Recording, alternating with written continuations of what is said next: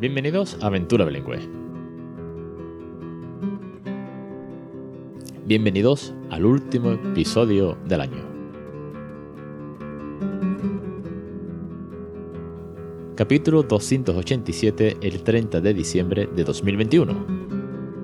Como ya bien sabéis, soy Alex Perdel y esto es Aventura Bilingüe. Hoy un programa diferente, hoy un programa resumen, hoy un programa último del año y como viene siendo costumbre y van ya varios años, os lo presento de una manera de retrospectiva, una manera de echar una visual, echar una mirada atrás de qué ha sido este año, cómo, cómo nos hemos portado en crecer en inglés todos los protagonistas que aquí vemos, desde los peques, desde la plataforma, desde los seguidores, de todo lo bueno y lo malo que ha podido pasar cómo va a ser el año que viene, cómo me lo planteo.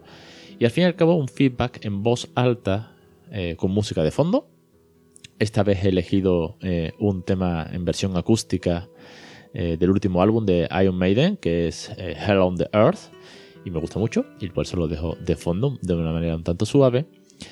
Y también eh, al mismo tiempo grabo, hoy sí que sí, sin escaleta, sin idea más allá de traeros un resumen. Con lo cual, eh, os hablo nunca mejor dicho desde, desde la patata y desde lo que vaya saliendo poco a poco. Echando un vistazo al timeline de todos los episodios, este año ha sido un año, tengo que decir que un año movido, un año muy movido, un año convulso, un año de cambios, 2021 ¿eh? ha sido un reto por delante. En muchos factores. Eh, la voz me pudo hace un par de semanas y no tenía episodios preparados. Nos mudamos en mayo y yo pensé que me iba a dar lugar a todo y no me dio, con lo cual farté también un episodio.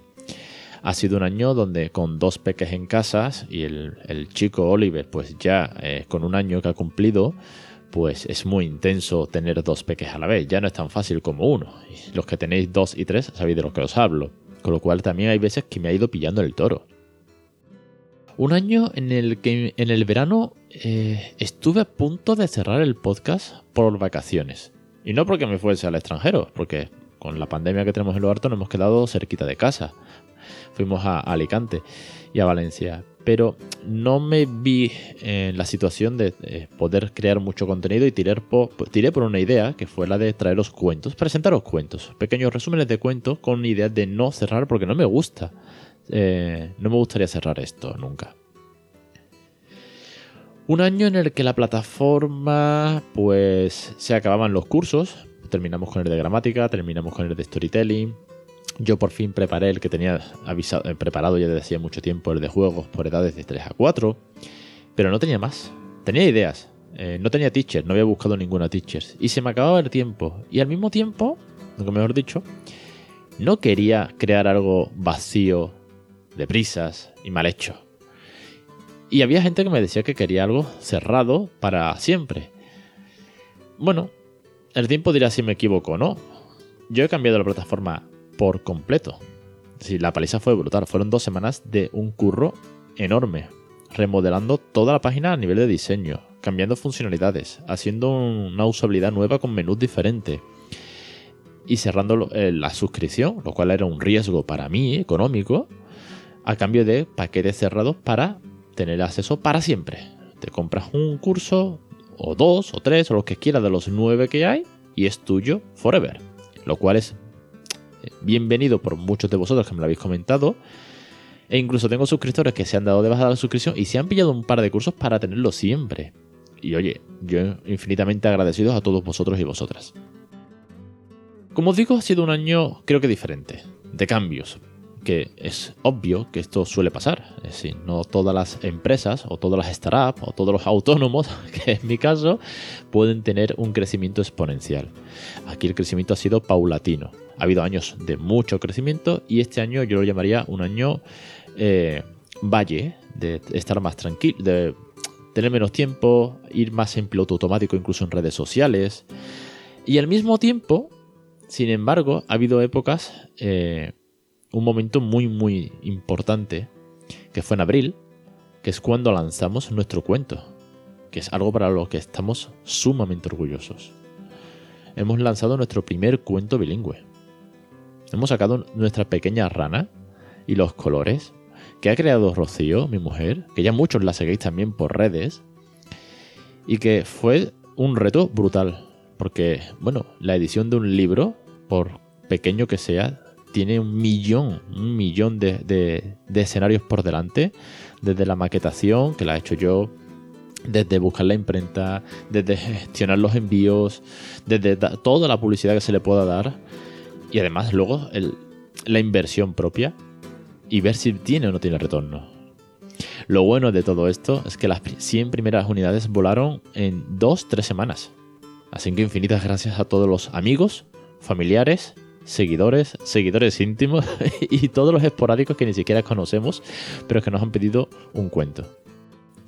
Gracias también a Deborah que nos echó un cable infinito. A Chema de Aquino que nos ayudó también con la parte de la acentuación española. Y a todos los que os habéis hecho con un cuento, lo habéis difundido por redes y sobre todo os lo, lo habéis leído a vuestros peques.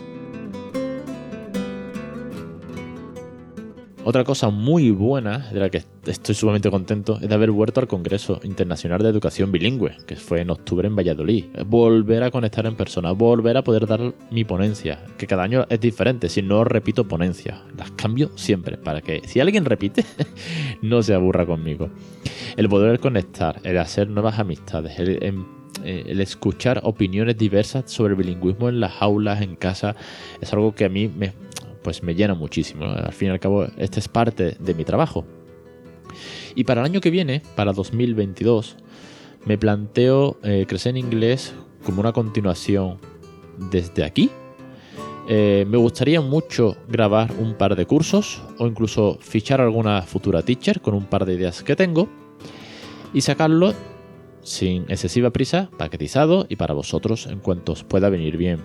Desde aquí también eh, abro la bandeja de entrada, que siempre está abierta, ya, ya, lo sabéis más que de sobra, la del correo, la de los privados, la de los formularios de contacto, para sugerir ideas. Oye, pues nos gustaría un curso sobre inteligencia múltiple en inglés, me gustaría un curso sobre juegos para más mayores, o me gustaría, no sé, todo lo que se os ocurra, bienvenido sea, siempre se le puede dar una vuelta y ver de qué manera podemos traerlo aquí a la plataforma.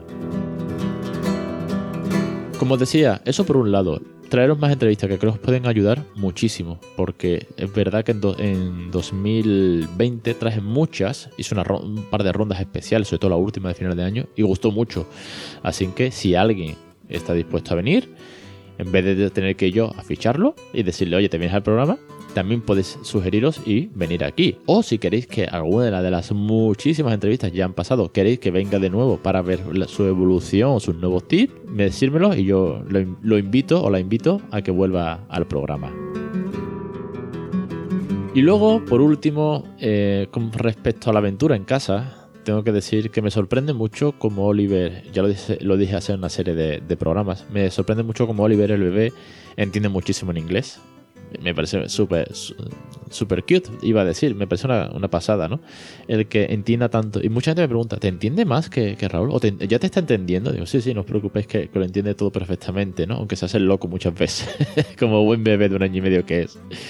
Y Raúl cada vez lo veo más orgulloso. Os decía hace, hace un par de semanas el hecho de que algunas veces algunas cosas se las explico en español, la, la definición y de cómo algunos amigos de la academia pues le estaba diciendo que su papá habla en inglés. Se siente muy muy orgulloso. Le han puesto un 10 en inglés. Está en primero de, de primaria. Y le han puesto un 10. Es el helper, es el assistant de la teacher.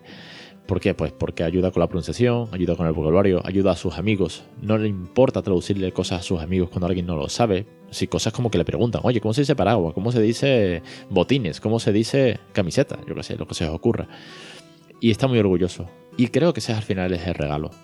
El ver cómo él está contento no es un suplicio para él en inglés. El cómo presume de que su padre le habla en inglés delante de todo el mundo, que me pregunte cosas para retarme Oye, pues ese era el objetivo hace seis años, llegar a ese punto. Y este año eh, creo que ha sido el año donde más lo veo eh, contento con el inglés. A pesar de que me, hable poco, ¿eh? Pero es un año en el que lo veo muy contento, en el que lo veo que lo entiende aún todo más. Las clases con, con Débora están siendo de un nivel brutal. Y cómo está componiendo frases, cómo ha hecho un field de cap. Es un trabajazo. Y desde aquí de verdad os animo. Este, este podcast eh, se lo dedico a él. y a todos vosotros por estar detrás también escuchando esta aventura. Pero este podcast, eh, a mí me hubiese gustado haberlo escuchado el día que empecé, para decir, wow, vale, me quedan seis años por delante, esto va a ser difícil tal vez, pero sé que se llega, sé que se puede. Así que una vez más os animo a que pongáis la tele, los cuentos, las canciones, que bailéis, que juguéis, que os divirtáis, que criéis con toda la neutralidad, toda la diversión y todo el cariño en inglés a vuestros hijos. Os deseo una feliz entrada de año, eh, suerte con el COVID si es que no lo habéis pillado porque la cosa está fatal, todo hay que decirlo, y os espero semana que viene en el primer episodio del 2022. Un saludo y hasta la semana que viene.